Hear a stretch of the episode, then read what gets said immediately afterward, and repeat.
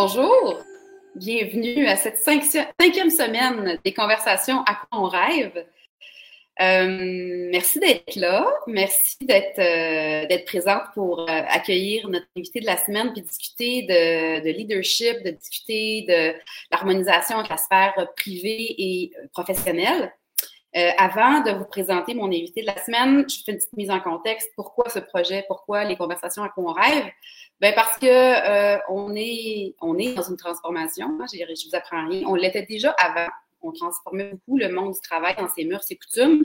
Et là, ben évidemment, qu'est-ce que nous vivons ensemble collectivement va probablement accélérer puis encore plus euh, faire bouger les choses. Puis mon intention, c'est vraiment d'engager des conversations importantes avec toutes les parties prenantes qui font partie de ce, de ce monde du travail-là, euh, d'aujourd'hui, demain et du futur, et d'ouvrir euh, les opinions, ouvrir les, les, les, les horizons aussi. Et j'espère avoir un effet rebond, avoir un effet de, de domino, et donc euh, que ces conversations-là que je tiens avec différents invités provoquent d'autres conversations dans vos familles, dans vos communautés, dans vos équipes. Donc, euh, sans plus tarder, je vous présente mon invité de la semaine, Christian Genet. Bonjour, Christian.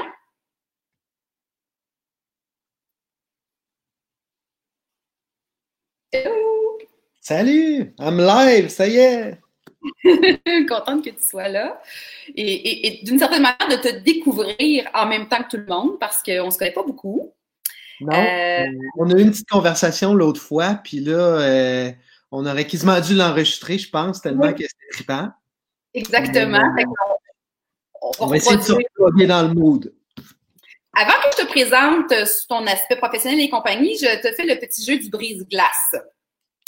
Alors, euh, dis-moi, Christian, y a-t-il un livre ou un objet qui est toujours à côté de toi dans ta table de chevet, qui est comme une espèce de. ou un livre qui pourrait passer sa vie sur ta table de chevet? Hey, c'est tellement une question personnelle. là, ça me vire dans la tête. Je vais te dire la vérité? tu commences fort, sérieux? moi, j'ai une peluche, OK? C'est un, c'est un donkey. Euh, puis je la traîne partout ce que je voyage. J'étais un gars qui prenait l'avion une fois par mois qui allait à l'extérieur. Euh, je la traîne depuis 20 euh, ans c'est mon porte-bonheur, est toujours avec moi, il porte un nom, je le prends en photo. Voilà. Il n'y a pas juste les ça. La glace n'est pas brisée à peu près, là. je peux pas croire que je t'ai dit ça. Il y a des même pas ça. J'en ai une autre. Quand tu étais enfant, c'est quoi le premier métier, la première chose que tu as voulu faire dans la vie quand tu serais grand? Je voulais être médecin. OK. Euh, pour moi, c'était comme un jeu, tu sais, euh, d'être médecin, de rencontrer des gens, puis euh, d'avoir un cabinet, parce qu'avec mes parents, on allait chez le médecin dans un sous-sol de résidence, puis c'était comme mon idole, il était gentil et tout, fait que je voulais faire son métier. C'est le fun. Puis une dernière question, puis après ça, on va passer aux choses sérieuses. Quand tu perds ton focus, quand tu descends, quand tu as des pannes d'énergie ou de motivation, c'est qu'est-ce que tu fais? Pour te ramener? Euh, je ferme tout puis je m'en vais m'entraîner. C'est l'affaire qui me nettoie le cerveau euh, vraiment, qui me remet euh, grandé, qui me remet de bonne humeur. à chaque fois, ça marche. Dans le fond, tu sors de ta tête pour descendre dans le corps, hein, c'est ça? Ouais, mais aussi pour ressentir cette espèce de d'hormone d'adrénaline là, qui fait qu'on se sent tellement bien puis qu'il y a un relâchement après là, tu arrives à remettre les choses en contexte. Ça, pour moi, c'est presque une drogue. Génial. Euh, donc, toi. Tu dit, par exemple, tantôt sur mon métier, tu sais, je t'ai dit mon affaire de petit cul, je voulais être médecin. Mais je t'avoue que tout mon secondaire, mon cégep, si tu m'avais demandé ce que je veux faire dans la vie, je voulais être guitariste professionnel dans un band rock and roll. C'était mon rêve. Ça a été vraiment le métier que j'ai voulu pratiquer de tout mon cœur. Puis est-ce que tu joues un peu de guitare? Euh, avec un scotch le samedi soir. Mais pas professionnellement, non. On ne pas de la sortir de part. Non. Euh, alors, euh, Christian Genet, tu es le fondateur de Buddha, Station. Et puis, tu te, tu, te, nommes toi-même le grand ninja. Alors, j'ai bien aimé je trouve que c'est une belle image de, que tu te donnes ce titre-là. Tu sais, tu dis pas je suis le CEO ou le fondateur ou le, président. Hein? Tu te nommes mm. le grand de Buddha Station. Euh, puis Buddha Station, si j'ai bien fait mes devoirs, c'est ta, ta motivation de changer la, la, façon dont les gens mangent au travail. Veux-tu m'expliquer ce qui est derrière ça? Ben, qu'est-ce qui est derrière ça? C'est euh, euh, un gars qui était en affaires pendant déjà 15-16 ans, qui a déjà monté des, des, entreprises, vendu des entreprises, qui avait un travail de bureau, puis qu'au bout de la ligne, j'allais toujours m'entraîner dans ma routine euh, sur l'heure du midi. Puis en sortant de là, je me disais, qu'est-ce que je fais pour manger santé après ça? Je voulais pas scraper mes efforts. Je me suis dit, je vais régler cette, cette problématique-là. Euh, il faut réussir à rendre la bouffe santé d'abord goûteuse, ensuite de ça accessible, puis euh, abordable. Fait que on a, développé. Euh, il n'y a pas une grosse panoplie d'options avec l'exemple que tu viens de donner. Là. Tu, vas t'entraîner, tu reviens, tu veux te ramasser quelque chose, tu veux manger vite, mais santé, c'est pas facile, là. Exact. souvent, les gens ont l'impression de se faire avoir par les chaînes de fast-food en disant c'est santé, c'est peut-être moins calorique, mais c'est pas santé. Souvent, c'est vite. Euh, puis d'un autre côté, les trucs qui sont très, très santé, c'est souvent des choses que c'est compliqué, c'est long, puis c'est cher. Tu sais. Fait que, euh, on a développé un petit frigo connecté qu'on rentre dans les entreprises, qu'on remplit de lunch chaque semaine. Puis euh, à partir d'une application, les employés peuvent choisir, payer leur repas, le frigo se débarre, puis ils peuvent le déguster. Ça fait que les employés peuvent manger entre 10 et 12 dollars, tout compris, sans mettre leur manteau, euh, sans sortir dehors. On est rendu plus proche que Tim Horton même, euh, à un mm-hmm. coût plus intéressant. Fait que c'est ce qu'on fait. J'aimais l'hypothèse que des gens qui, d'ailleurs, peut-être sortaient pour aller chez Tim Horton ou aller manger du fast-food, qui ont peut-être arrêté parce que là, tout d'un coup, il y avait une option à portée de la main qui était, euh, qui était disponible. En tout, cas, tout à fait. Tout à fait, mais il y a, il y a beaucoup d'entreprises dans des secteurs comme Victoriaville, Drummondville, Sherbrooke et compagnie où quand les gens veulent manger, il faut qu'ils embarquent dans l'auto. Fait que nous, on répond en même temps à ce besoin-là en étant santé. Moi, euh, Christian, on peut dire que tu n'as pas eu un parcours lisse et euh, traditionnel. Hein? Euh, j'ai bien aimé la citation dans ta vidéo qui nous raconte que tu as eu un, passé mouvementé, puis à un moment donné, tu as décidé de partir une entreprise avec 500 dollars sur ta carte de crédit. Et on parle ici de que tu as vendu après.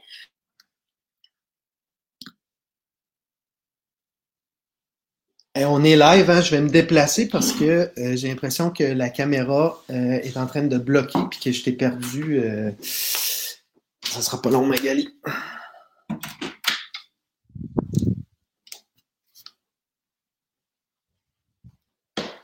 Est-ce que vous m'entendez?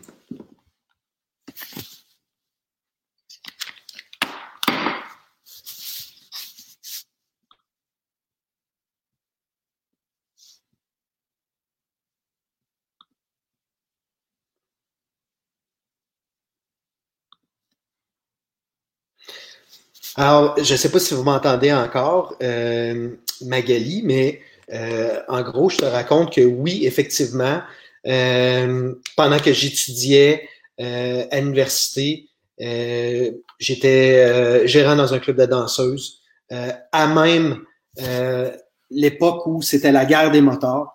fait j'ai trempé dans un milieu de sexe, drogue, rock'n'roll pendant quatre ans, un milieu qui est dur. Euh, puis ça a laissé beaucoup de traces sur moi, sur euh, euh, ma façon de voir le pouvoir, de voir l'argent, de voir les connexions humaines même. Ça a laissé des traces qui sont lourdes. puis bon, je sais que tu voulais m'amener là, là, mais quand je suis, je, suis parti en affaires à l'époque, ben, je suis parti en affaires avec cette espèce de marinade là où ben pour moi être un boss, c'était être quelqu'un qui souvent va menacer, va contraindre, euh, souvent va parler plus fort que tout le monde, va être contrôlant. Euh, euh, tu sais comme moi que ça n'amène pas nécessairement des résultats qui sont agréables. Ben, après en avoir fait le bilan, je peux te dire une chose, ça m'a servi pendant six mois. le côté plus hustle, le côté d'être capable de, de faire ma place, mais ça me nuit de façon très grave pendant 15 ans. Euh, puis j'ai jamais réussi, malgré que personnellement j'avais évolué. Euh, écoute, j'ai jamais réussi à changer la façon dont mon équipe me percevait euh, malgré toutes sortes de choses. fait que oui, ça a été mon départ, ça a été ma difficulté, à communiquer puis à connecter avec mon équipe puis à changer l'image que j'avais de moi qui m'ont porté à réfléchir justement c'est quoi être boss, c'est quoi ma notion de succès, qu'est-ce qui me rend heureux, puis euh, de quelle façon je peux évoluer puis faire évoluer ça?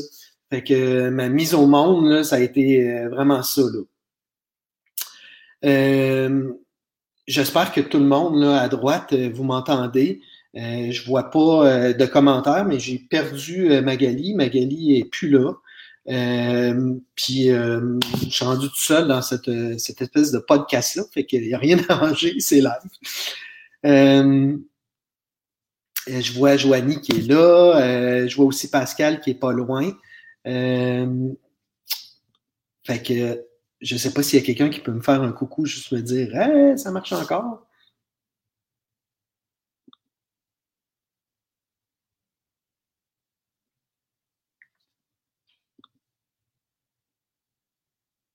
All right. Ben, Marie-Josée me dit qu'on m'entend. Fait que, ben, j'en profite, je vais continuer. Et puis, euh, ben, euh, au bout de la ligne, euh, Magali me demande, elle dit, c'est quoi ta motivation pour démarrer ta première business? en fait, c'était un besoin intense de liberté. je t'explique, à l'époque, mon meilleur ami est mort. Et puis, suite à ça, je me suis sauvé pendant plusieurs mois parce que j'ai eu peur pour ma peau.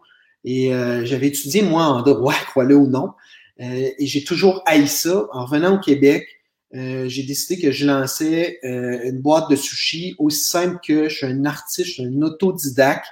et puis, j'aimais ce produit-là. Je me suis dit, ben, c'est impossible de, se faire livrer de la bouffe autre que de la pizza ou du poulet.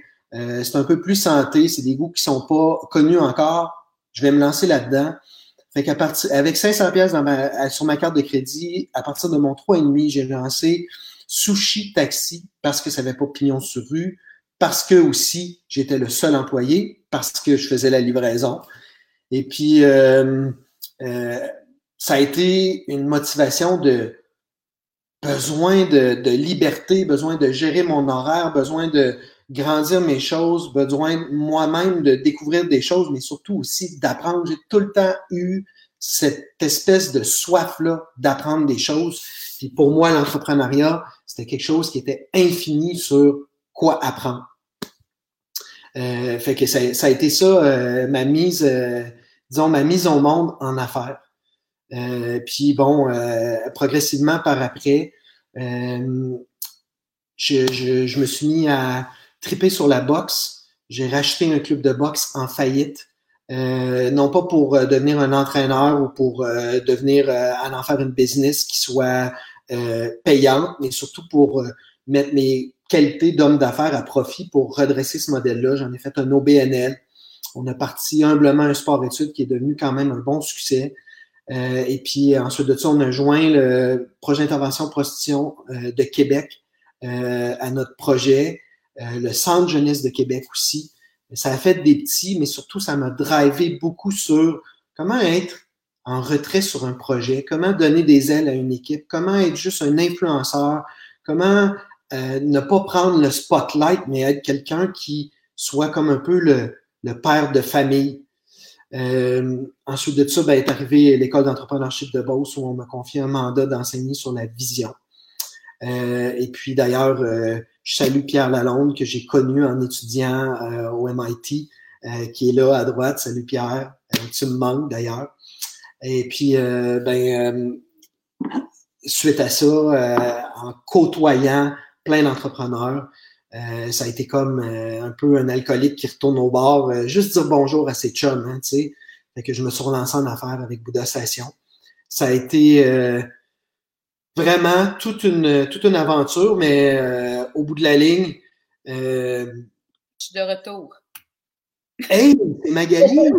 Écoute, t'étais-tu en train de faire ça tout seul, toi, là? là? Eh ben, je suis en train de faire ça tout seul. Il y a du monde à droite, euh, Pierre, Pascal, Maggie. C'est tellement la première fois pour. C'est la première fois que ça arrive. Puis, en fait, honnêtement, j'ai eu comme un shutdown. Ça me disait que j'avais plus d'Internet, mais j'avais Internet sur mes autres appareils. Alors, cherchez l'erreur. Je suis désolée. Merci, Christian, d'être un, un showman autonome. Écoute, moi qui aime la, band Queen, là, je me, suis, me le suis dit, hein, show must go on. fait que je te laisse continuer, t'étais rendu où? Écoute, j'ai raconté mon parcours euh, un peu. Euh, mon besoin de liberté, euh, d'où c'est que c'est venu, euh, sushi taxi. la seule petite chose que ensuite j'ai pas raconté, c'est que j'ai vendu en 2016. Et puis mon départ ensuite de ça avec Bouddha Station, mon, mon, projet aussi avec le gym. Fait que j'ai raconté un peu ce que je faisais, disons, comme homme d'affaires. Bon. Puis toi, euh, comme leader, ton rêve, tu m'as dit, tu m'as dit que ton rêve, c'était qu'il n'y ait plus de séparation, de amoindrir les frontières entre la vie personnelle et la vie professionnelle. Je sais pas si tu as remarqué, mais quand on a fait l'annonce de l'événement avec l'énoncé de ton rêve, il y a, quelqu'un, en tout cas une ou deux personnes qui ont écrit Ouais, ben là, je suis bien curieuse d'entendre ça parce que moi, je la veux, ma frontière. Fait que j'aimerais ça que tu expliques ta vision de pourquoi tu, tu, tu, ce que tu énonces quand tu dis ça. Écoute, euh, la première des choses, c'est que euh, je t'avoue que ça vient de mon pire défaut en affaires. Quand je suis parti en affaires, je l'ai raconté tout à l'heure à ta gang, euh, je suis venu d'un milieu qui était très dur, qui était le milieu du crime organisé. puis ça m'a ça m'a amené à porter un masque au travail, à être une personne qui était très très dure, très rigide, qui avait une grosse carapace, euh, qui avait aucune flexibilité, qui était axé sur les objectifs, sur la performance.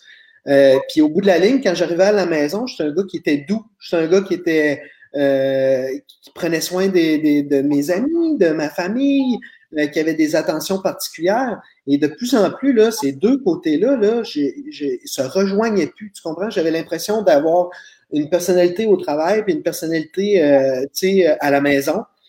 Et puis, je, me je sentais un malaise profond avec ça. Euh, puis, tranquillement, pas vite, je me suis mis à comprendre, à comprendre les clés du leadership, à, à assumer mes valeurs. Euh, j'ai créé euh, mon projet de, de, de, Empire Academy, qui est mon gym de boxe, axé sur mes valeurs, ma nouvelle business qui est axée sur mes valeurs, euh, ma vision qui est axée aussi sur ma notion personnelle de succès. Mais là, à partir de ça, là, je me suis dit, c'est fini, je porte plus de masque au travail. La personne que je suis personnellement, euh, dans la vie de tous les jours avec ma famille, mes amis, je veux être cette personne-là et je dois l'être. Et puis c'est fou comment euh, cette frontière-là, petit à petit, là, ça me mm-hmm. nuit. Ça fait qu'on est tellement mieux. là. C'est comme tout aligné. Me fait réaliser. c'est qui qui disait ça, dit j'ai hâte de voir ça. Même comme employé ou comme collaborateur dans une équipe, là, il est aucunement question de mettre ses valeurs au garde-robe quand on arrive à travailler à quelque part. Ça n'a pas de bon sens. Hmm. Tu me fais réaliser une chose. Je vais vous confier un petit, un petit élément. Une des premières entrevues que j'ai passées dans ma vie, euh, puis je voulais beaucoup la job. Là. Je, sortais de l'école, puis je la voulais donc, cette job-là. Puis la personne qui m'a passé l'entrevue m'a dit Hum, toi, t'es vraiment une fille entière, hein? En voulant dire que que j'étais très moi-même, puis très introvertie, puis tu sais, bon. Mais quand elle me l'a dit, il y avait une ambiguïté, c'était comme pas clair si c'était en train, en train de me relever un, point positif ou négatif. Puis je suis toujours restée, ben, je, suis restée dans l'ambivalence, puis puis ce que tu ce que tu, tu me fais réaliser, c'est que tu dis j'ai mis un masque, puis tu l'expliques par rapport à ton histoire, mais est-ce qu'on n'a pas, en quelque part, façonné ce masque collectif-là? Je pense pas que tu es le seul là, qui a vécu le sentiment de masque pour aller travailler, tu sais. Hmm. D'après. On a cru, je pense, un bon bout de temps que c'est ça qu'il fallait faire. Tu penses pas? Oui, mais tu sais, le, le, rôle du patron versus du leader a évolué aussi. mais, mais, pense juste à l'habillement, Christian. Pense juste à l'habillement, spécialement des hommes. Tu sais, à l'époque, probablement, c'était juste les hommes qui travaillaient, puis ils étaient tous habillés pareil, en complet sombre. Tu sais, il y avait comme une espèce de comme si ton individualité disparaissait quand tu rentrais dans ta sphère professionnelle. On n'est plus là du tout. Moi, j'ai été élevé par un curé. Mon père a étudié en théologie puis a défroqué trois semaines avant d'être ordonné prêtre. Fait que, tu sais, tu comprends, là, euh, on allait à messe le dimanche, je portais le col romain, là. Hmm. C'est important, la stature, puis la droiture, puis, euh, tu sais, euh, quand il me parlait, j'ai l'impression qu'il me récitait un homélie, là.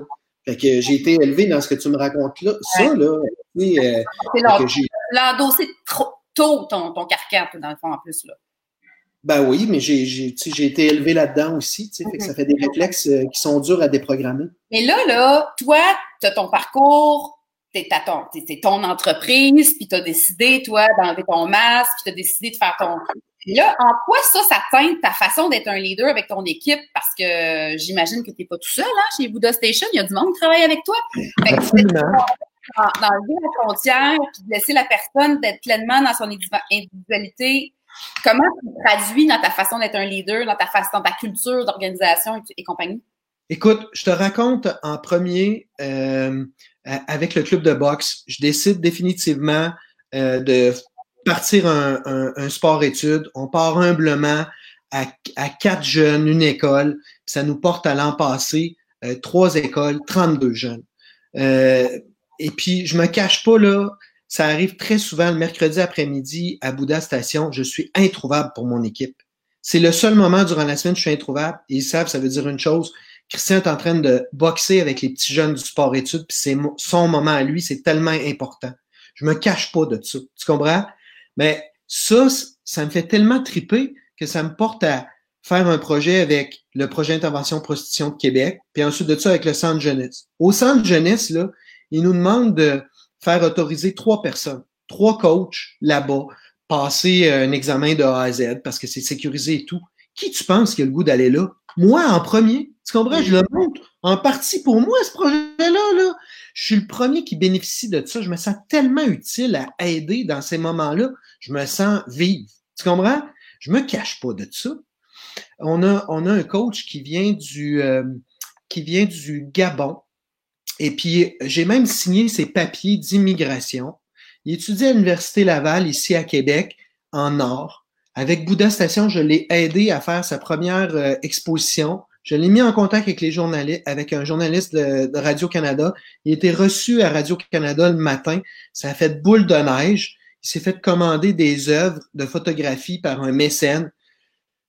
Il n'y a plus deux Christians, tu comprends? Je, euh, je suis en amour avec Gloire, le coach que je te raconte. Il a tellement une belle vie. Il enseigne à nos jeunes du sport-études à la fin d'un cours, il, leur demande pour relaxer s'ils ont le goût d'un poème ou de faire du stretching. Tu comprends-tu? C'est. Mais ça, là, ça me remplit tellement. Alors, en train de cacher être drastique, tu sais? Mais ce que tu t'es appliqué à toi-même, tu permets à tes employés, tu, tu l'offres aussi au monde qui travaille avec toi, là, avec l'exemple que tu viens de nous donner. Là. En fait, c'est pas tant que je l'offre, c'est que ça le rend possible. Ouais. Tu sais, c'est c'est, le même principe que la vulnérabilité. Tu sais. Si tu te montes un, patron qui est parfait, c'est dur de, pour des employés de dire les vraies choses, de dire quand ils l'échappent, quand ils se sentent pas bien ou quand, quand ils sont pas d'accord. Mais toi, quand, quand tu es un patron qui se rend vulnérable, qui dit les vraies choses, qui s'excuse, qui l'a échappé, qui a oublié des trucs, ça permet ça. Ben, c'est, je pense que comme dirigeant, c'est la même chose. Quand tu effaces cette frontière-là, ça permet ça. Puis, tu sais, je reviens à la personne qui disait, en tant qu'employé, je suis pas sûr que je suis à l'aise avec ça. Mais mm. justement, si on connecte au niveau des valeurs, là, ça fait en sorte justement là, que cette barrière-là qui s'efface, là, qu'on est capable de voir si on est authentique ou pas dans ces valeurs-là. Puis si on, si on merge bien ou pas. Puis ça n'empêche pas les gens après ça. Si tu as, un autre chemin au niveau de, professionnel, je pense qu'il se fait, il se fait facilement, puis ça fait que les gens n'ont pas de rancœur, puis ils sont prêts à laisser aller, euh, si l'autre est plus heureux. C'est la base de l'amour, je pense. Ouais, que donc que, que, aimer, c'est aussi aimer que l'autre soit bien, puis aimer que l'autre soit libre. Mais tu sais, comme comme entreprise, comme entrepreneur, tu, tu, tu en, on pourrait dire que tu en donnes un petit peu plus quand tu vas faire l'effort d'aider l'autre à faire son exposition, puis à, à y faire réaliser son rêve, tout ça, comme tu en mets un petit peu plus dans la dans, dans l'échange que peut-être d'autres personnes font moins dans d'autres entreprises. Puis toi, quand tu fais ça, là, tu le fais dans quel tu le fais parce que tu y crois, tu le fais parce que ça te fait du bien, tu veux parce que tu veux rendre heureux euh, ton employé. C'est quoi ta motivation? D'aller au-delà? Hein? C'est quoi, je le fais dans un de façon purement égoïste? Je te, l'explique là. J'ai toujours pensé que aider les gens, j'ai toujours pensé que la philanthropie là, c'est un geste qui est égoïste parce que ça, ça nous fait sentir vivants ça nous apporte quelque chose, ça nous apporte de la chaleur humaine, ça nous apporte un sentiment de d'être utile, ça nous apporte un sentiment de d'avoir d'amener une différence. Mais ça là, c'est pas vrai que c'est altruiste, c'est égoïste. Mm. Ça c'est quelque chose que c'est une monnaie d'échange, c'est quelque chose qu'on reçoit, c'est quelque chose qui est qui devient comme une drogue, qui devient addictif, qui fait en sorte qu'on est bien. Or, il y en a qui c'est euh, accumuler les profits dans leur compte de banque. Il y en a, moi personnellement, quand je sens que je fais une différence, quand je sens que j'ai un impact, quand je sens que je transforme petit à petit la vie de quelqu'un, si je me couche le soir puis je suis heureux. C'est ça, ça, qui nourrit, hein? quand on s'était parlé, je me disais, on dirait que c'est ça ton, ton, ton, ton, gaz pour nourrir ton feu intérieur, toi, c'est de faire la différence. Là. Il n'y a rien de mieux quand je peux me coucher le soir et j'ai senti que j'ai fait la différence dans, dans la vie de quelqu'un, aussi petite soit-elle, j'ai eu mon gaz. Euh, dans les dernières années, là, on vivait euh, une pénurie de main-d'œuvre. Hein? Puis euh, on a vu beaucoup, beaucoup d'organisations, tant qu'à moi, un peu sur le tard, mais bon, se, demander notre culture est comment, nos leaders, c'est-tu des bons leaders? Puis là, tout le mouvement du leadership authentique, le coaching, c'est tout, tout ça a pris de l'ampleur. Puis on, on s'est mis, mis, beaucoup à, à, soucier de la, de la culture interne et compagnie ce matin, en, réfléchissant à notre conversation, je me suis dit, je voulais absolument te poser cette question-là. Tu penses-tu, Christian, que là, maintenant que ça va un petit peu moins bien, puis qu'on n'aura peut-être pas tant que ça une pénurie de main-d'œuvre à l'horizon, tu penses-tu qu'on va reculer ou ça va continuer? J'espère qu'on va pas reculer. Euh, je pense que ça a fait tellement mal la crise des, ressources humaines. Là. Je peux pas croire qu'on va reculer, honnêtement. Euh, puis je pense aussi qu'à l'inverse, la génération euh, présente, la génération X, Y et Z, mm. je pense qu'ils sont ancrés sur leurs valeurs, puis il y a des choses qui sont pas prêts à, se prostituer pour. S'il y a des choses que c'est c'est vraiment profond à l'intérieur d'eux autres, puis sont pas prêts à faire, sont pas prêts à faire de concessions là-dessus. définitivement, tu sais. mais tu sais, on a vécu ça avant, hein, aussi, hein rappelle-toi, là, avant que les syndicats arrivent, là, les patrons ont été euh, vraiment euh, de très mauvais patrons. Le syndicat est arrivé pour balancer tout ça. Euh, ben, je pense que là, on est arrivé à un moment où les syndicats n'étaient plus très nécessaires dans la patente. Tu sais. si tu étais rendu à un moment où si tu veux avoir des employés, il faut que tu sois un super bon patron. Tu sais. Comme mm-hmm. employé, tes clients, c'est tes employés. Tu sais, comme, mm-hmm. comme patron. Ben, je pense que quand tu apprends quelque chose, là, tu veux pas le désapprendre. J'ai, euh, moi, je, ben, évidemment, je suis totalement d'accord avec toi, puis je souhaite de tout cœur qu'on ne recule pas.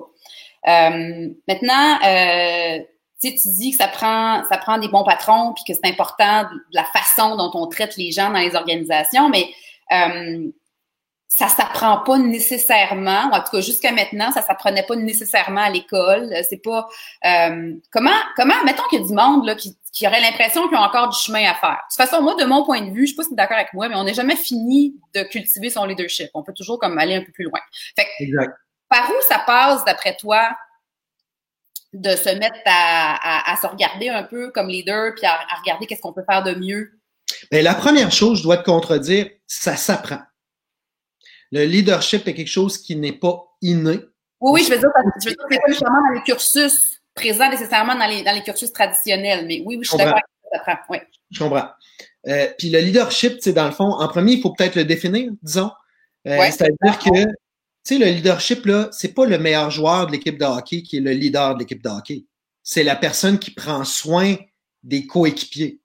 Mais au travail, c'est pareil. C'est pas nécessairement celui qui s'est marqué vice-président puis qui a une plaque dans le parking pour mettre sa Mercedes. Tu sais. C'est la personne que, quand on travaille autour de lui dans sa division, on se sent vraiment bien. On sent qu'on est pris en charge, c'est facile pour notre goût de travailler avec lui. Ça, c'est être un leader. Ouais.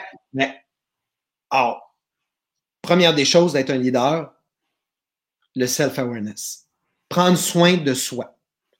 prendre soin de soi, se connaître, euh, euh, être en santé physique, mentale, émotive, c'est la base. C'est la base de l'amour. Si tu t'aimes pas, c'est dur d'aimer les autres. Si tu prends pas soin de toi en leadership, si tu prends pas soin de toi, c'est dur de prendre soin des autres.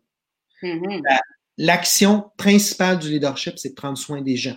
Ça commence par soi-même. Tu sais, en avion, là, avant de mettre le masque à quelqu'un, tu mets celui, tu mets le tien. Pas pour rien. En leadership, c'est pareil. Fait que la, la base, c'est ça. Ensuite de ça. Le mot self-awareness, qui est avoir un recul, un regard sur soi. Euh, Ça, euh, c'est pas donné à tout le monde, là. Je veux dire, ça se développe, ça se travaille, puis ça part des fois avec un peu de feedback, mais il y a des gens qui se voient pas du tout aller, qui ont une perception d'eux qui n'est pas nécessairement la réalité. Ouais. Euh, tu sais, moi, je fais tellement pas confiance aux gens qui prennent pas soin d'eux, Mm. incluant moi-même. Ouais. Euh, tu sais, quand tu dors pas bien, c'est impossible de réfléchir bien. Quand tu bouges pas, euh, là, je te parle pas de, de faire un entraînement de, de, de- d'athlète olympique, mais quand tu bouges pas, c'est dur d'être calme, c'est dur d'être équilibré. Euh, quand tu manges pas bien, c'est dur d'être proactif. Tu sais, Euh, tu vas plus t'endormir aussi sur. Euh, ou quand t'as pas de vie, puis que tu te couches à des heures pas possibles, tu travailles sans arrêt, puis t'es comme un- t'as plus de recul sur rien, là, parce que t'as trop la face de- dedans, là.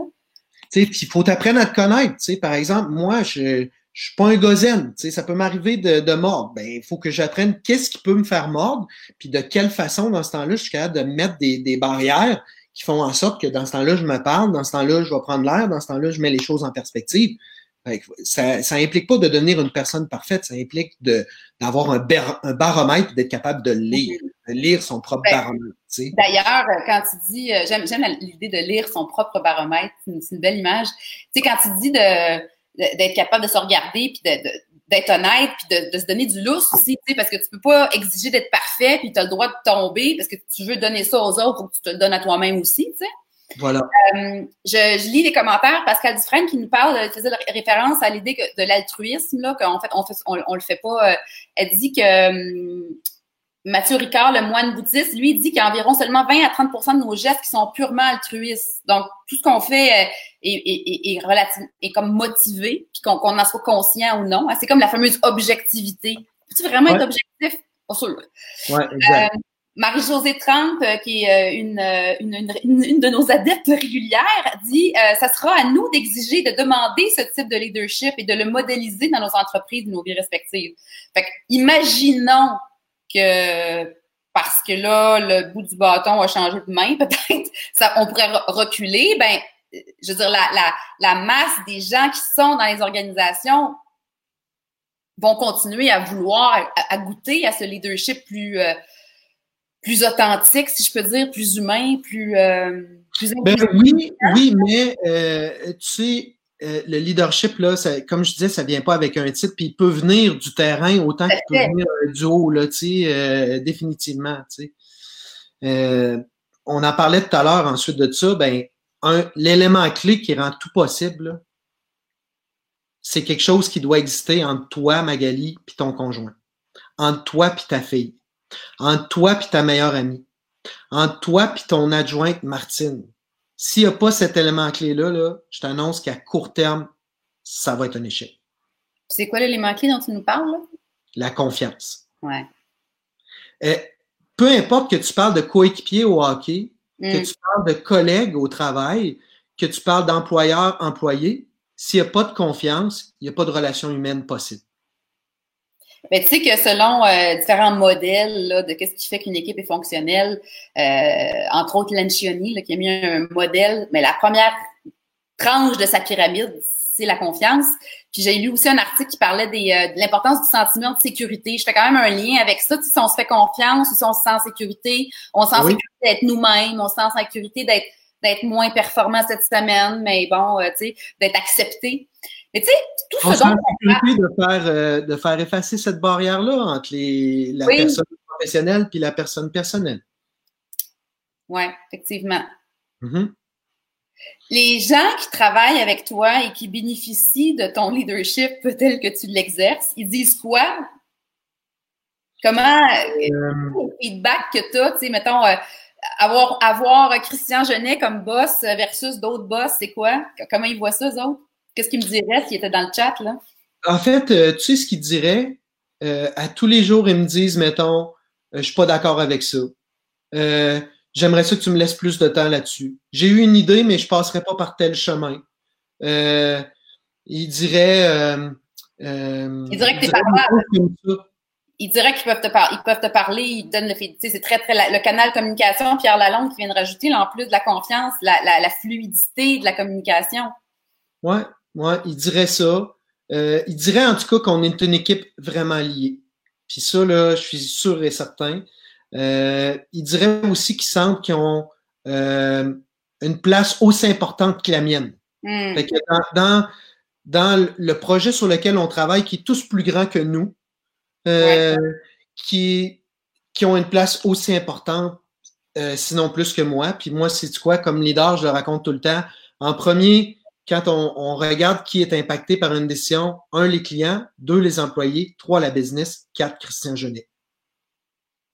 C'est tout le temps, tout le temps, tout le temps pareil. Mm. les employés diraient que on est vraiment axé sur nos valeurs, euh, qui sentent qu'ils ont vraiment euh, une part le succès puis le, chemin qu'on prend. Puis euh, il dirait que je pose des fichus de bonnes questions. C'est rare que je donne les, les réponses, mais est-ce que je pose des bonnes questions? Hmm. c'est ça qu'il dirait. Je, lisais dans un article, je sais pas trop, je pense un article dans la presse que j'ai trouvé qui, parlait de ton histoire de, tu sais, que les gens sont responsables de leur plage horaire, euh, que, tu sais, c'est à toi à t'organiser. Bon, puis je me disais, dans le fond, la clé, c'est-tu faire vraiment équipe, c'est aussi que les gens soient tous imputables avec une forme de, responsabilisation par rapport au reste. Puis c'est probablement ça, à mon avis, la clé d'une synergie d'une équipe optimale. C'est une des quatre valeurs que j'ai instaurées dans mes entreprises. Euh, tu sais, moi, je suis un rebelle, c'est ma valeur numéro un. Mais rebelle, pour moi, ça veut pas dire de s'habiller avec des Doc Martens puis avoir l'air d'un punk. Ça veut dire de être capable de trouver des solutions là où personne n'en a trouvé. Ça veut dire d'être capable de d'avoir avoir un sac de solutions qui est plus gros que le sac de problèmes. Ça veut dire mm-hmm. d'être capable de, de trouver un chemin qui nécessite pas de faire un chèque de 5 millions de dollars puis trois ans de développement. Ça, pour moi, c'est être rebelle. Mais ça va de pair avec ma deuxième, ma deuxième valeur au travail qui est GYSD pour Get Your Shit Done. Fait que euh, disons de manière polie et professionnelle, on appelle ça la responsabilisation. Alors, tu es responsable de la techno chez nous, là. Si ça crash puis on perd Magali, là, arrange-toi pour qu'on retrouve Magali vite. Puis si t'es pas capable, trouve quelqu'un, appelle un ami, travaille toute la nuit s'il faut, demande de l'aide, va chercher des outils, dis-le, mais c'est ta responsabilité, tu te défiles pas. Ça, pour moi, j'appelle ça GYSD pour Get Your Shit Done. Puis comment tu fais, parce que là, tu me l'expliques, puis évidemment, je, suis je, je, je en accord, puis je, j'essaie de me mettre dans la peau d'employés qui ont peut-être pas été habitués à être traités comme ça. Euh, ils pourraient, ils pourraient le prendre comme bien du poids sur leurs épaules, tu sais. Mais euh, comme un super défi aussi, puis une réalisation de soi. Fait que ça dépend définitivement un chaque mois, moi, je fais ce que j'appelle un feu de camp. Je rassemble tout mon exécutif. On débrief nos réalisations du mois. Je sors les, métriques de l'entreprise. Euh, puis je mets sur pied les, objectifs du mois suivant. Mais là-dedans, là, je, je colle tout le temps ça à nos valeurs. Nos objectifs sont en lien avec nos valeurs. L'enlignement, le chemin qu'on va prendre pour réaliser ces objectifs-là, je les cale tout le temps par rapport à nos valeurs. Fait que je reviens là-dessus tout le temps. Tout est motivé par ça. Ça, c'est important pour moi. Et après ça, ben, si tu vogues dans un climat de confiance où on ne demande pas aux gens d'être parfaits, on demande aux gens de se coller à nos valeurs. Mais là, ce défi-là de responsabilisation devient quelque chose qui est épanouissant, devient pas quelque chose qui est contraignant. Mm-hmm. Parce que ça n'amène pas à quelque chose d'insécurisant, ça n'amène pas à quelque chose qui est menaçant, ça amène à quelque chose que, s'il y a une problématique, je dois trouver une solution. Puis si je la trouve pas, je demande de l'aide pour avoir des outils ou de l'aide extérieure. Mais je fais juste pas me défiler. J'ai pas le poids du monde sur mes épaules, mais je me défile pas. Mm-hmm. J'imagine aussi que ça, ça, quand tu fais un bon casting, puis tu, tu, tu, fais des fits entre qui tu es, puis tes valeurs, puis les gens que tu embauches, aussi, ça a rapport avec la, la, la, la, fluidité que les gens rentrent dans, dans, dans, ton, dans ta vision aussi. Là. Euh, tu sais quoi? Non seulement ça, mais avant d'embaucher quelqu'un, mon équipe passe à travers. Donc, tu fais comme des plus, plus d'entre. Il n'y a pas juste toi là, qui va rencontrer des Non, euh, il n'y a vraiment pas juste moi. Moi, je suis là juste pour euh, le chat, euh, le fun, tu sais. Mais c'est mon équipe après ça que ça va avec quelque chose qui est plus travail. Puis ensuite de ça, ça va sur une rencontre qui est totalement personnelle de viens prendre un verre avec nous. Parce que si tu n'as pas du fun à prendre un verre avec quelqu'un de ton équipe, il y a des chances qu'au travail, ça ne soit pas super. Mais la troisième valeur qu'on a au travail, c'est excitant. Fait que quand on, deal avec des clients, quand on, on, on, négocie, on travaille avec des sous-traitants, quand on, nous autres, on travaille entre nous autres à tous les jours, il faut que ça soit excitant. On passe tellement de temps au travail, c'est pas ça, là, moi, je décroche. Il euh, faut que ça soit excitant. C'est ma troisième valeur tu me parlais de ton feu de camp. J'ai tout de suite l'image, tu sais, le feu de camp propice à la parole, à l'échange. J'imagine que c'est le moment aussi où là, vous débriefez, tu as du feedback, vous regardez les défis. Euh, je t'avouerai que c'est pas ce genre de feu de camp-là. C'est plus ah. un feu de camp où moi, euh, je, je, je, rassemble les gens autour d'un feu de camp où on parle stratégie. OK. Euh, mais euh, chaque semaine, moi, j'ai une heure avec chaque employé stratégique de mon entreprise. Ma directrice des ventes, la personne en expédition, euh, notre personne en technologie. J'appelle ça un weekly, puis je passe une heure avec cette personne-là. Où je me livre totalement. J'ai une heure avec toi, Pascal, puis je suis là pour t'aider. Toi, tu es responsable, get your shit done, tu es responsable de tes objectifs, moi, je suis là pour t'écouter, t'aider, te donner des outils, mais surtout te poser des vraiment bonnes questions qui vont t'aider à prendre des décisions par toi-même. Puis tes questions, euh, je sais pas si tu as été euh, sensibilisé aux approches de coaching. Tu sais, quand tu poses des grandes questions comme ça à des gens, tu les fais cheminer, tu les fais avancer, en fait. Tu les nourris dans leur, euh, dans leur capacité de, de, se dépasser. Est-ce que tu as remarqué que ta façon d'être un leader, puis de passer tes, tes, heures, tes weekly avec tes différentes personnes clés, est-ce que ces personnes-là modélisent et retournent le même style de leadership par en bas à leurs équipes? Euh, sur la structure, définitivement. Sur la demande de feedback, puis sur euh, coller les valeurs, oui. Mais définitivement, chacun y met sa personnalité puis sa couleur, puis c'est vraiment encouragé. Mm-hmm. Euh, moi, j'aime dire qu'autour de la table, si tout le monde est habillé avec un t-shirt euh, euh, rose, rouge, là, on, va, on va avoir un échec. Il faut chacun avoir sa couleur, définitivement. Pascal qui nous dit T'es pas un leader, tu t'auto-proclames pas leader. Hein? Tu es un leader si les autres te, définissent comme le leader. Donc, tu es, leader dans l'œil de l'autre, en fait. Hein? Ouais, puis tu deviens fier quand tu sens que tu as un impact sur les gens que tu réussis à les pousser à devenir des leaders. Là, là, là, tu commences à avoir un effet. Mm-hmm. Tu es capable de former toi-même puis de pousser au leadership à même euh, ta communauté. Là, euh, tu commences à, ça commence à faire du sens. Mais effectivement, le leader, là, c'est comme le roi. Mais personne, c'est les gens qui, c'est les gens qui doivent te proclamer roi. C'est pas toi qui t'auto-programme leader. Définitivement pas. Je suis d'accord avec ça. Puis euh, si on est un peu dans, la, dans le contexte de notre euh, situation actuelle, euh, j'imagine que ton entreprise, comme plein d'autres, a vécu la houle qui, allait avec notre notre COVID. Ben d'ailleurs, parce que je trouve que vous avez eu une, une, une stratégie qui une stratégie de rebelle hein, à contre-courant. Raconte-nous donc qu'est-ce que vous avez fait quand tu t'es retrouvé avec des annulations plein ton, ton email là, le, quand on s'est mis en confinement. Ben, quand, euh, quand les, la vie a arrêté le 13 mars, euh, nous, étant donné qu'on rentre un petit frigo dans les entreprises, on a perdu 98% euh, de nos clients.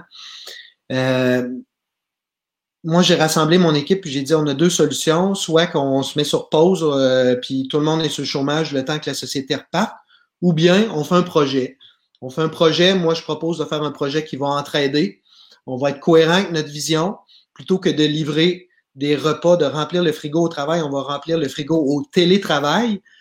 On va baisser les quantités, on va essayer de travailler les frais d'expédition, puis en échange, on va doubler la commande pour remettre aux banques alimentaires. On était les, on était vraiment les instigateurs de ce projet-là avec Bouddha Solidaire. On a lancé ça le 20 mars. Euh, même une semaine après, hein? vous n'avez comme pas dormi au gaz, comme on dit, là? Ouais, puis ça a l'air de rien, là, mais ça nécessitait de tout revirer de bord, notre techno, le site web, euh, la commande en ligne, euh, tous les partenaires d'expédition, euh, c'était, pas facile. mais je te jure, tu sais, tantôt on en parlait, là, c'est, c'est un projet qui a tellement été plus grand que notre business, que notre équipe, que ça a lié l'équipe, là, ça a été fou. L'énergie là, de mon équipe, puis le sentiment de faire quelque chose qui est plus grand que nous autres, puis qui fait du bien, ça a été partagé auprès de toute l'équipe. Là, c'est incroyable. Incroyable. Ça va, à mon avis, continuer à, vous faire rayonner. Puis en même temps, en faisant ça, là, si j'ai bien compris, c'était une façon de maintenir l'organisation en marche. Mais ben, c'est le premier objectif de, de, garder mon équipe à 100% au travail, c'était le premier objectif. Tu sais, euh, je t'avoue que là, faire des grosses marges de profit pendant ce temps-là. Là. Ah, ben, je vais te le dire, on ne fait pas une de scène. Euh, mais on passe un, un, projet qui est positif. On fait en sorte aussi d'aider euh, la société. Là, je t'avoue que ça, ça a popé de partout. Là. IGA remettre des sous aux banques alimentaires. Centraide a, a remis 2 millions euh, euh, à la cuisine des chefs. Ça pop de partout. On a perdu notre traction. Euh, tranquillement, pas vite, le déconfinement des entreprises euh, se fait. Fait qu'on on retourne vers notre modèle d'affaires de frigo en entreprise. Puis c'est drôle, tu, tu reviens tout le temps avec l'équipe. Ben, il y a une semaine, j'étais en feu de camp avec euh, mon, mon équipe. Puis euh, je faisais le, le, le, le, sommaire, je lui disais, tu sais, la crise n'est pas arrivée, tu sais, on n'a pas eu le contrôle, mais comme nous autres, Bouddha, c'est fou ce que ça a accéléré puis ce qu'on a appris. Mm. Et ça, l'apprentissage, c'est ma quatrième valeur que j'appelle élite. Euh, ma quatrième valeur élite, c'est que c'est relativement facile de devenir très bon dans ce que tu fais, peu importe que ce soit un sport, un hobby ou le travail. Mais ce qui est dur, c'est de continuer à apprendre puis de rester. Euh, sais, Mais juste pour t'en donner des petits exemples, euh, toute la, tout le professionnalisme puis le, le, knowledge qu'on a développé sur l'expédition. Avant, là, on expédiait 100, 150 lunchs à une adresse. Là, on expédie 5 lunchs à 150 adresses. Mm-hmm. de, de ce qu'on a appris sur les codes postaux puis les transporteurs. Euh, on a appris à attirer, de la, attirer des clients avec de la pub, ce qu'on croyait impossible de faire avec nos Bouddha frigo.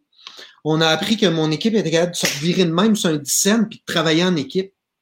Euh, on a appris, on a décidé de mettre des petits mots dans les boîtes de tous nos clients, un petit mot personnalisé ben, ça a tellement levé et tellement pogné, ben, on a appris que ça, il fallait le continuer dans notre modèle avec les Bouddha frigo qu'on fait, où c'est l'adjointe qui reçoit ça.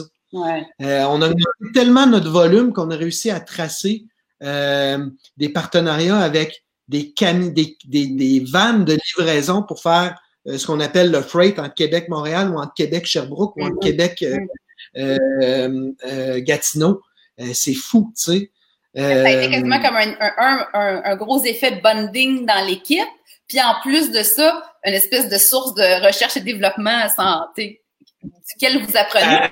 Euh, mais, tu, tu sais, des fois, tu peux, tu peux aller tellement vite que tu prends pas le temps de, de tu sais, j'imagine que au, fur et à mesure, puis peut-être quand les choses vont revenir un peu plus normales, prendre le temps d'aller regarder ce qu'on apprend, tu sais, c'est une belle qualité, ça aussi. je pense que ça, ça va être ta valeur. Si tu, faut que tu saches apprendre de ton expérience, des bonnes comme des mauvaises, tu sais. Ben, tu sais, c'est ce que je te racontais tout à l'heure dans mon footcamp, c'est mon rôle de revenir sur ce qu'on a réalisé puis de le coller à nos valeurs. Ben, tu sais, faut les valeurs, ça peut pas être quelque chose qui soit écrit sur un mur dans le portique d'une entreprise. Mm. Il faut que ça soit vivant puis que tu reviennes là-dessus tous les jours. Ben, excuse-moi, vas-y. Non, non, non, non, vas-y. Non, j'allais dire que il y a, y a, des apprentissages tant dans les succès que dans les échecs. Puis moi, j'ai longtemps travaillé en publicité. Puis je me rappelle avoir fait le constat que quand on perdait les pitchs, là, on se mettait à disséquer la, la, le process, voir qu'est-ce qu'on avait fait de pas correct. Mais jamais, au grand jamais, on s'assoyait puis qu'on se demandait ce qu'on avait fait de différent quand on les remportait. Mais c'est quoi? J'ai fait cette erreur-là pendant 15 ans comme dirigeant. Hmm. Tu t'auto-flagelles quand ça marche pas, tu veux tout savoir, mais quand ça marche, il faut que tu le saches aussi qu'est-ce que tu as fait qui marche. Ben oui. Mais c'est ça. Mais en plus, imagine le bienfait de prendre le temps de le regarder, de mettre des mots, puis de se, de, se le partager. C'est hyper. Euh, ça, crée l'empowerment, ça, nous, renforce sur notre force, puis on voit ce dont on est capable. Ton équipe, là, vous allez empoigner d'autres roches dans le parcours à un moment donné, là, ça va arriver, d'autres situations plus difficiles, mais ça, va devenir probablement un ancrage de Hey, rappelez-vous qu'est-ce qu'on a réussi à faire dans le temps du COVID, tu sais, comme. C'est-tu une maudite manie? On a l'impression que, tu sais, ça a été tellement bien, je vais célébrer ça. Mais je sais pas pourquoi, dans l'espèce de religion catholique dans laquelle moi j'ai été formé, c'était comme prends ça cool, dis pas un mot au cas où que le demain, ça soit l'hécatombe, tu sais. Euh, on célèbre pas un petit succès, là, parce que là, demain, là, tout va merder, là. Mais ça n'a pas de bon sens, tu sais. Justement, tu t'auto-fragiles, tu veux tout savoir quand ça a mal été, mais quand ça a bien été, faut que tu saches pourquoi, il faut que tu le célèbres. Tu sais, puis le positif amène le positif. Ah, puis en plus, euh, dans le stigmate de pas trop célébrer, il y a, faut, faut être tellement humble. Il faudrait surtout pas se vanter. Fait, mais des fois, faut, tu sais, dans cette espèce de culture-là, moi, j'en rencontre beaucoup de gens hein, qui me parlent un peu plus par le coaching, puis tout ça, puis cette espèce d'humilité complètement démesurée. Si t'es bon dans quelque chose, c'est correct d'être bon, tu sais, c'est correct d'être conscient de, de ses succès et de ses forces-là. Oui, mais je pense qu'il y, a une différence aussi en, le vivre en équipe. Ouais se glorifier. Le vivre en équipe, ah, c'est simple, mais c'est nécessaire. C'est nécessaire. Ça rassemble l'équipe. Puis, euh, je pense qu'il faut éclairer les bons coups à tous les jours. Puis toi, Christian, là, avec ce que tu fais, avec ta forme de leadership, avec ta façon, ta couleur, avec ton idée de, de, de permettre aux gens euh, d'aplanir la, la, la, la, clôture, mettons, entre la vie privée et la vie euh, professionnelle, qu'est-ce que ça donne? parce que mettons qu'il y a du monde qui nous occupe, ils sont comme, OK, c'est bien beau ça, là, puis ça, ça le nourrit, là, mais concrètement, là, ça rapporte-tu ça à ton entreprise? T'as-tu comme un taux de roulement plus bas? C'est quoi tes, Ça rapporte pas une crise de scène, je te le dis. ça rapporte une chose. Quand je me couche tous les soirs, j'ai l'impression d'avoir fait une différence. C'est ce qui me branche dans la vie. J'ai l'impression de ne pas avoir un masque. J'ai l'impression de ne pas avoir deux personnalités. Puis ça, pour moi, c'est calqué directement à ma notion de succès. Définitivement. Est-ce que tu arrives à les garder? As-tu l'impression que les gens restent plus ou pas tant? Écoute, on a une jeune entreprise là, euh, avec Bouddha Station. Fait que pour l'instant, je te dirais que j'ai une équipe vraiment fidèle. Hmm. L'avenir nous saura le dire la suite, mais j'ai une équipe vraiment fidèle. Euh, puis on n'est pas en pénurie de staff, puis euh, bon, fait disons que c'est un bon indicateur. Hmm. Très bon indicateur. Mais l'indicateur, c'est plus aussi au niveau du bonheur au travail. Je, le, mesure comme ça. J'essaie de mesurer à quel point tu te sens toi-même au travail, à quel point tu sens que toi, tu as ton mot à dire, à quel point tu, peux, tu sens que tu peux amener ta couleur, à quel point tu sens que... Tu les poses ouvertement, les questions? Définitivement. OK. Définitivement. Ouais. Puis tu sais, quand tu as une réponse qui est toute oui, oui, oui, oui, bullshit. Hmm. Tu comprends? Quand quelqu'un te répond tel projet, telle affaire, ça me fait de la peine, par contre, là, on parle des vraies affaires. Ouais. Là, on parle des vraies affaires. pour parler des vraies affaires, c'est comme l'histoire de la vulnérabilité qu'on parlait au début. Ben, il faut qu'ils se sentent en sécurité si toi, tu parles des vraies affaires, ils sont plus à l'aise de parler des vraies affaires. Fait que c'est du, il faut se mouiller hein, pour qu'on le reçoive. Tu sais, moi, je suis un maniaque de boxe. Hein? Ouais. Puis euh, un boxeur, ça a besoin d'être en forme. Ce que j'appelle pour un entrepreneur, ce que j'appelle pour un leader, le self-awareness. Ça a besoin ensuite de ça d'avoir un ring où il peut se battre, d'avoir un, un espace où il peut exercer son leadership. La confiance, ça rend ça possible. Mm. Mais ça a besoin de maîtriser des combinaisons. Jab, direct, crochet, uppercut. Empathie. Vulnérabilité. Courage. Tact. Moi, c'est les quatre coups de, du leadership que je pratique tous les jours. Mm. Et, euh, je te dis en temps de crise, il faut, faut, coller l'épithète ultra devant. Ultra empathie, ultra euh, courage, définitivement. Définitivement. En terminant, j'aimerais vous poser une, dernière question. Euh, je ne sais pas si euh, moi en tout cas j'ai eu des confidences de gens qui sont en position de leadership puis qui commencent à trouver ça dur, qui qui euh, qui peut-être eux-mêmes ont une petite baisse de motivation, qui sentent déconnectés de l'équipe. Il y en a d'autres qui m'ont confié, ben ils me disent qu'ils vont bien, mais je suis pas sûre. Euh, tu sais, si tu avais un conseil à donner à, à, des leaders qui en ce moment vivent peut-être ça plus difficilement, qu'est-ce que tu leur dirais? Ben je leur dirais Appelez donc quelqu'un que vous connaissez pas trop. Pas votre conjointe, pas vos enfants, pas votre meilleur ami. Appelez donc quelqu'un qui a une perspective sur vos trucs. Mm-hmm. OK?